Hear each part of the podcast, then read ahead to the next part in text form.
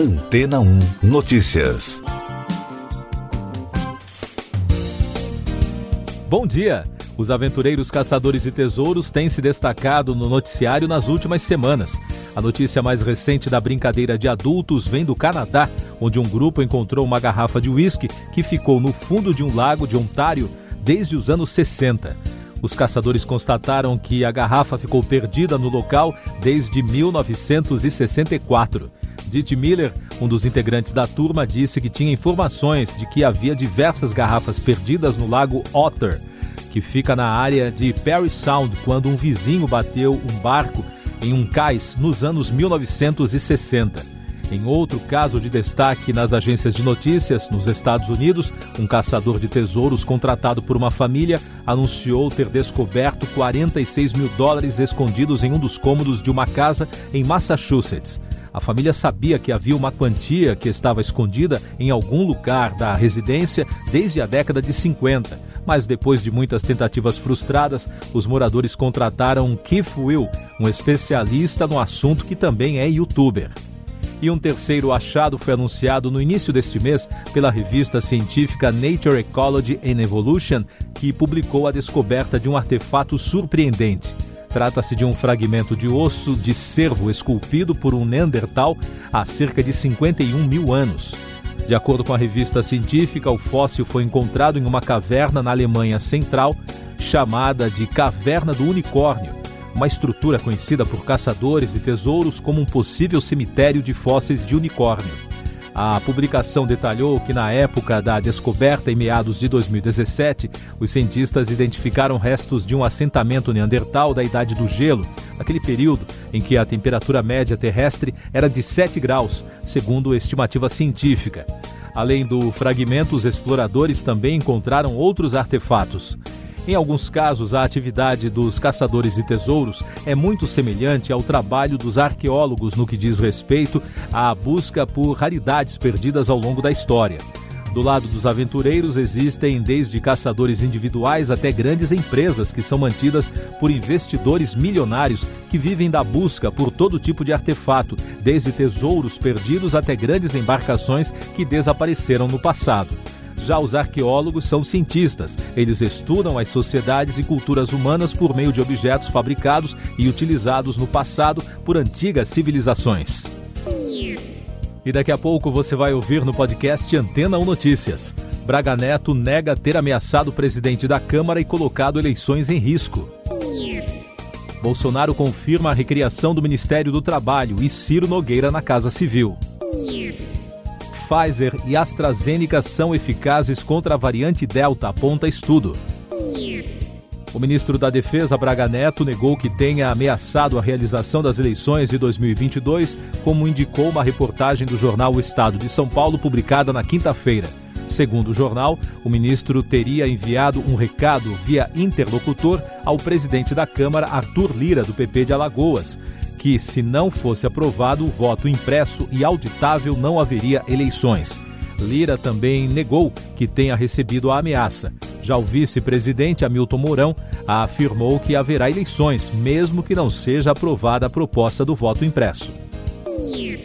O presidente Jair Bolsonaro confirmou em entrevista na quinta-feira que o senador Ciro Nogueira irá assumir a Casa Civil na mini-reforma ministerial prevista para a próxima semana.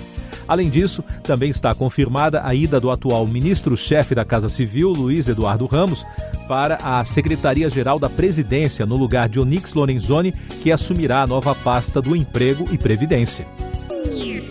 Uma recente pesquisa revelou que duas doses da vacina anti-Covid da Pfizer BioNTech ou da Oxford AstraZeneca são suficientes contra a variante Delta do coronavírus. O estudo foi publicado no New England Journal of Medicine. As análises foram baseadas em dados de 20 mil casos coletados pelo Instituto de Saúde do Reino Unido. Essas e outras notícias você ouve aqui na Antena 1. Oferecimento Água Rocha Branca. Eu sou João Carlos Santana e você está ouvindo o podcast Antena 1 Notícias. O Japão realiza hoje a cerimônia de abertura da Olimpíada, que foi adiada para este ano por conta da pandemia de Covid-19. O evento no Estádio Olímpico da capital japonesa não conta com a presença de público, pois a cidade está em estado de emergência. A estrutura recém-construída no mesmo local do estádio que recebeu a cerimônia dos Jogos de 1964 recebe cerca de 11 mil atletas de 206 nações. Mais destaques internacionais: o Haiti registrou na quinta-feira protestos violentos perto da cidade natal do presidente assassinado Jovenel Moise, onde estavam previstas homenagens ao político antes do funeral desta sexta-feira. O país adotou rígidas medidas de segurança para impedir uma nova onda de violência os Estados Unidos realizaram ataques aéreos de apoio ao exército afegão contra uma ofensiva do Talibã.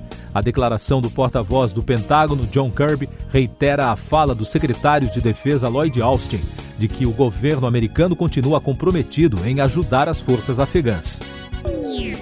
Os números da pandemia no Brasil. O país registrou na quinta-feira 1.444 mortes por Covid-19 e soma agora 547.134 óbitos desde o início da crise. Os números mostram a menor média móvel de mortes nos últimos sete dias, desde 26 de fevereiro. Em casos confirmados, o país contabiliza mais de 19 milhões e meio de infecções desde o início da pandemia, com mais de 49 mil diagnósticos em 24 horas. E o balanço da vacinação contra a doença aponta que a população que está totalmente imunizada contra a Covid está em 17,25%. São mais de 36 milhões e meio de pessoas que já tomaram as duas doses ou a dose única de vacinas. Destaques do noticiário de Economia e Negócios: o Ministério da Economia informou que o governo vai liberar 4 bilhões e meio de reais que estavam bloqueados no orçamento federal para este ano. Os dados foram divulgados no relatório de avaliação de receitas e despesas. E a startup EV Urban Air Mobility ligada à Embraer e a plataforma de aviação privada Flapper fecharam uma parceria para investir no mercado de mobilidade aérea urbana na América Latina. O acordo dá início a operações regionais do carro voador da AIV nas principais capitais da região, como São Paulo, Rio de Janeiro, Belo Horizonte, Santiago, no Chile, Bogotá, na Colômbia e Cidade do México. Tecnologia. Autoridades dos Emirados Árabes Unidos, em Dubai, utilizaram drones para dar choques em nuvens com o objetivo de aumentar artificialmente o volume de chuvas. Isso porque o emirado mais populoso entre os sete territórios da região está enfrentando temperaturas acima dos 48 graus Celsius em várias localidades. Nos Estados Unidos, um currículo escrito à mão por Steve Jobs em 1973 está sendo leiloado no formato físico e em NFT. O leilão é realizado na página Steve Jobs Job Application e recebe lances em Ethereum. O documento é considerado o primeiro pedido de emprego do ex-CEO da Apple, que faleceu na Califórnia em 2011, aos 56 anos. No Brasil, o Ministério da Defesa inaugurou uma antena de recepção que ajudará a monitorar o desmatamento na Amazônia e outros crimes ambientais. O equipamento foi instalado no campo de instrução do Exército em Formosa, em Goiás. A antena receberá em tempo real o sinal de satélites que estão na órbita brasileira. Mais destaques nacionais: a ministra Rosa Weber, do Supremo Tribunal Federal, determinou que a Procuradoria-Geral da República se manifeste sobre uma investigação do deputado Luiz Miranda por suposta denunciação caluniosa contra o presidente Jair Bolsonaro. Isso porque o parlamentar afirmou na CPI da Covid que o presidente ignorou denúncias na compra da vacina Covaxin. Nesta semana, a Polícia Federal questionou o Supremo se o deputado deve ser investigado. Segundo a ministra, cabe à PGR avaliar o processo. A Justiça confirmou em segunda instância a demissão por justa causa de uma trabalhadora que se recusou a se vacinar contra a Covid-19. A decisão inédita do Tribunal Regional do Trabalho de São Paulo atinge uma auxiliar de limpeza hospitalar. Na ação, a funcionária alegou que a dispensa foi abusiva, mas o TRT entendeu que o interesse particular não pode prevalecer sobre o coletivo música e política. As conversas entre o ex-presidente norte-americano Barack Obama e o cantor e compositor Bruce Springsteen, registradas em um podcast, serão publicadas em livro previsto para ser lançado no dia 26 de outubro. Renegades Born the USA terá os diálogos, fotos e material de arquivo com notas de discursos inéditos do ex-presidente. A informação foi divulgada pela editora Penguin Random House. Você confere agora os últimos destaques do podcast Antena ou Notícias, edição desta sexta-feira, 23 de julho. Xi Jinping está em visita oficial ao Tibete na primeira viagem de um presidente chinês em 31 anos à região. De acordo com informações divulgadas nesta sexta-feira pela mídia oficial, ele chegou à cidade de Ningxi na quarta. A visita coincide com o aniversário da invasão do Tibete há 70 anos, um evento que é celebrado em Pequim como uma libertação pacífica.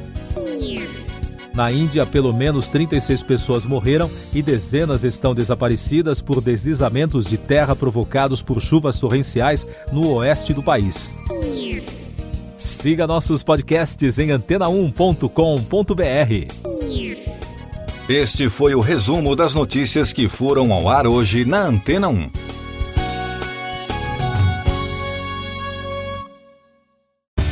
Depois de tanto conteúdo legal, que tal se hidratar com água rocha branca?